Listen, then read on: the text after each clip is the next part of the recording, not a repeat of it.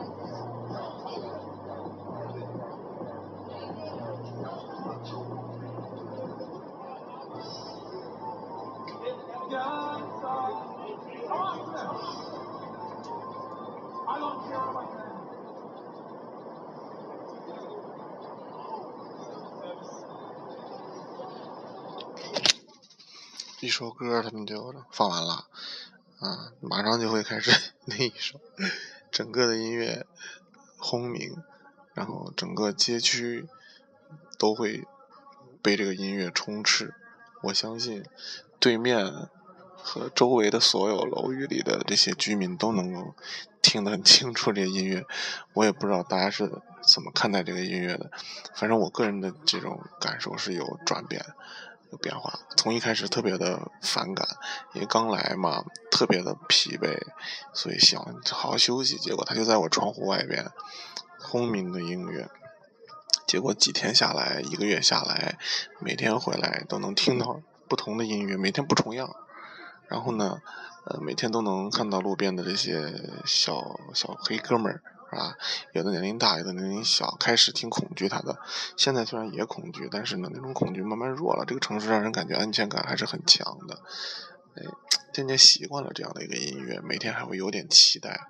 今天回来呢，每天回来的路上我都会观察今天这个街道附近的黑哥们的状况。回来我就会等待对应会出现什么样的类型的音乐。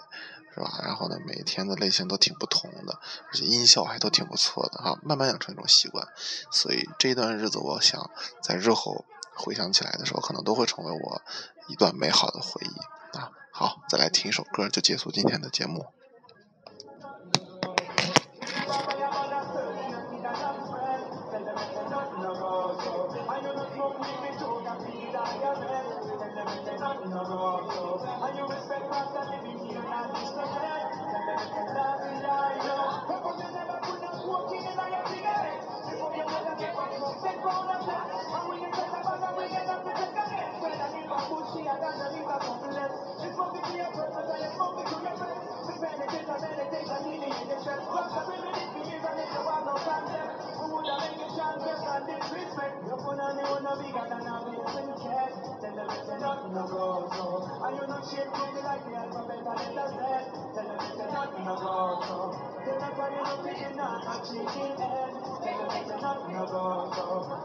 with it.